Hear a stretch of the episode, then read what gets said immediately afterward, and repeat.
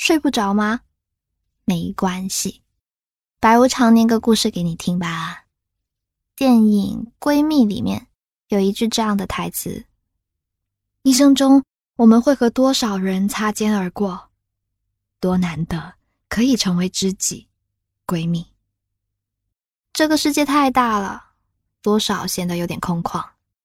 遇到一个跟自己合拍的人很难，所以才格外珍惜陪伴在身边的你。”无论身在何处，无论在做什么事情，如果你也在，那一切都会变得很有趣。一起来听一下今晚的故事吧。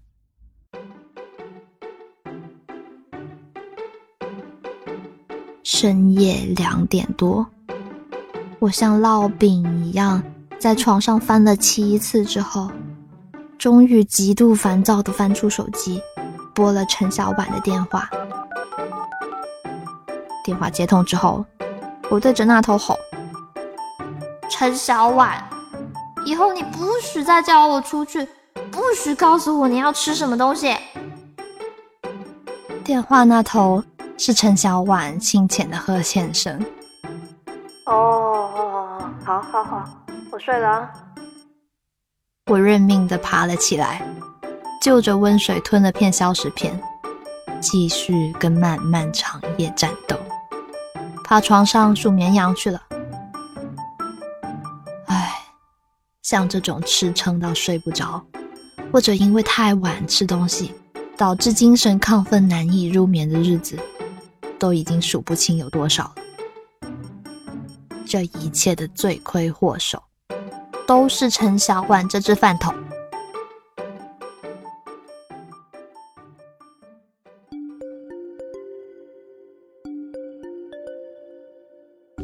说到我和陈小婉的交情，那要从一颗咸鸭蛋说起。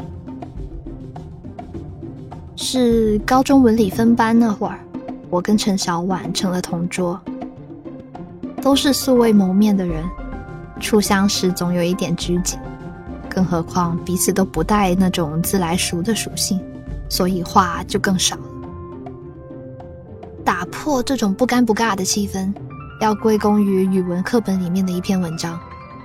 那天老师讲到课文《端午的鸭蛋》的时候，我的脑海立刻浮现出这样的画面：啊，是鸭蛋啊，红心的，流着油，咸咸的，要挑那种淡青色壳的，用筷子从空头的那一端夹下去，吱的一声。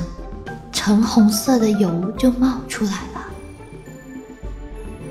我努力让自己忽略早上睡过头、没吃早餐这件事情，只可惜我的胃不听使唤，不争气的发出了“咕”一声的声响。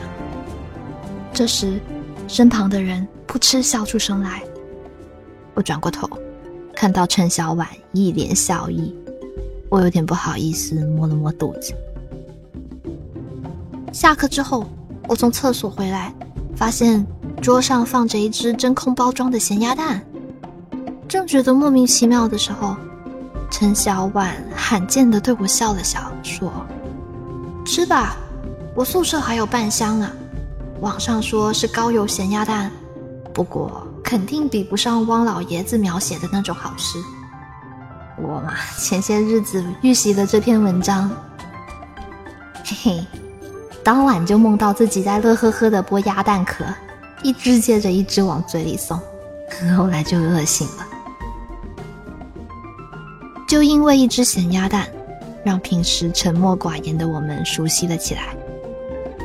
有了这个契机，之后我会在早读课帮他把风，让他可以放心躲在英语书后面吃煎饼。他呢，也会把自己珍藏的耽美漫画书借给我，说是资源共享。嘿嘿，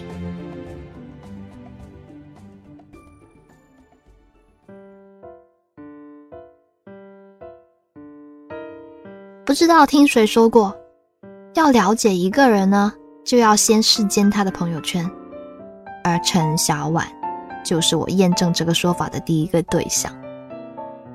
本以为陈小婉这么小小只的，看起来文文静静，走的应该是那种小清新文艺路线。谁知道，他朋友圈里面全是他跟食物的合照，照片里的他表情夸张，配的文字也是傻乎乎的。这只烧鹅！天呐天呐天呐，可爱死了！啊，是榴莲蛋糕，肉多酱爆！啊啊啊！妈妈爱你。嘿嘿，这鱼蛋太有劲了，每吃一颗就像给满口的牙肉来一场马杀鸡。不得了，这个法棍坚挺有力，屹立不倒。这显然就是一个十足的饭桶嘛。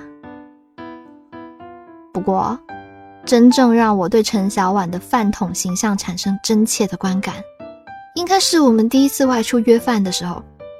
那天呢，刚上菜，他就在我碗里面堆砌出一个小山包，热情的招呼我快点吃。然后呢，他就动作娴熟的戴着一次性手套，抄起前面的肉骨棒，一拧。一掰，拆成两截，先大口吃完肉，然后再啃骨头，最后用筷子一戳一戳的吸着骨髓。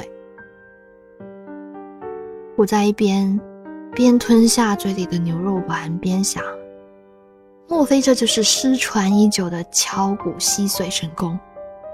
陈小婉嚼着藕片，含糊不清的问我：“我还能再叫一点吗？”“嗯，估计不够了。”没等我反应过来，他亮出白森森的两排牙，扬手就喊：“服务员，这桌加菜，嗯，虾仁滑蛋和清蒸排骨再来一份，然后再加个咸鱼茄子包，还有白灼菜心，麻烦快点哈，谢谢。”说完，他又从我碗里夹了一块肉，得意的拍拍胸口：“放心，我祖传大胃，等下吃不完还有我呢。”这下，我终于相信，真的有人是瘦得像只猴，吃得像头牛了。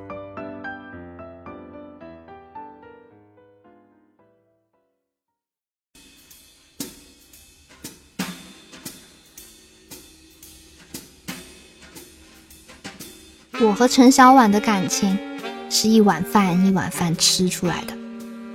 那些什么思想碰撞、精神交流。都被我们完美的避开了，靠的只是美食面前的大快朵颐。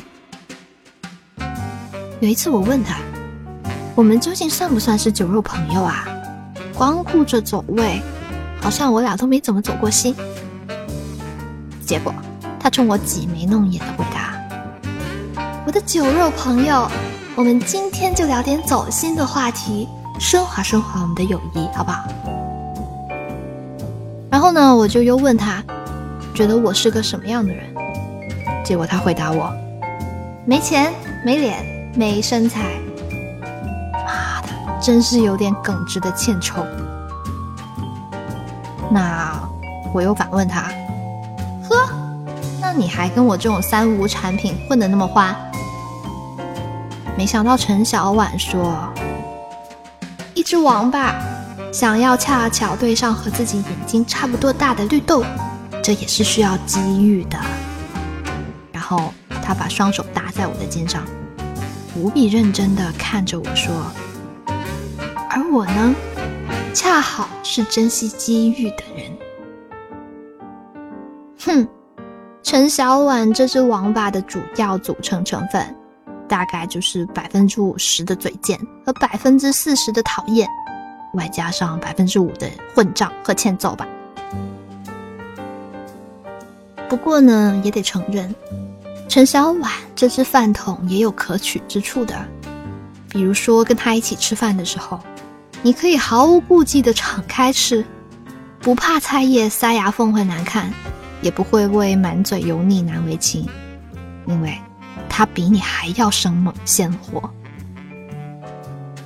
他经常挂在嘴上的话呢是：吃饭的时候呢，就别背负什么偶像包袱了，也不应该考虑热量啊、碳水化合物啊、淀粉含量这些乱七八糟的事情。想吃就痛痛快快搓一顿，觉得腻了、撑了，我们就泡一壶熟普洱，消消食，接着慢慢吃。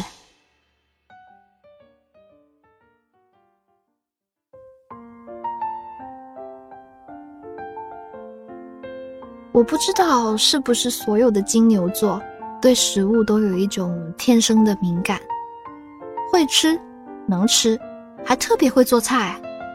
陈小婉就是这类人的典型代表。高考完的那个暑假，他撺掇我一起到便利店做兼职，说是要攒吃饭基金。轮休的时候，他拉着我去菜市场买了一大堆杂七杂八的肉菜。然后开始在巴掌大的厨房里面忙活，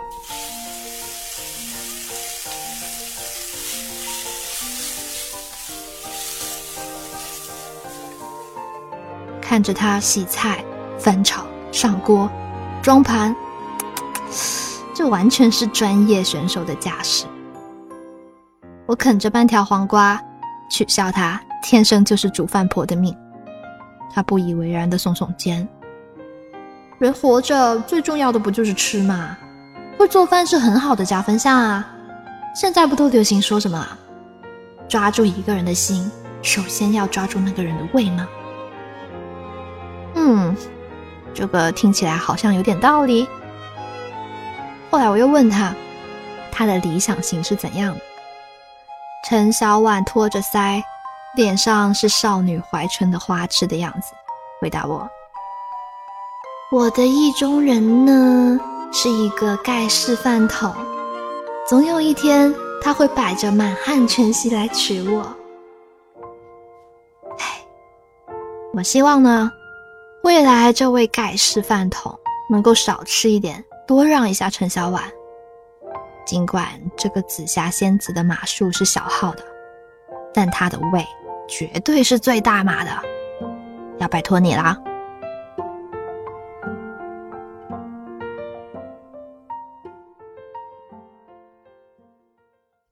今晚的故事念完啦。最近呢，我在看电视剧《那个今生是第一次》，里面的三个女生的友谊特别打动人。你呢？你也有相处的很好的朋友吗？还记不记得你那会儿是怎么相遇的？你们之间又发生过哪些蠢蠢的事情？欢迎在评论区留言告诉我们哦。如果喜欢这个故事的话，也记得。为我的节目点一个赞哦！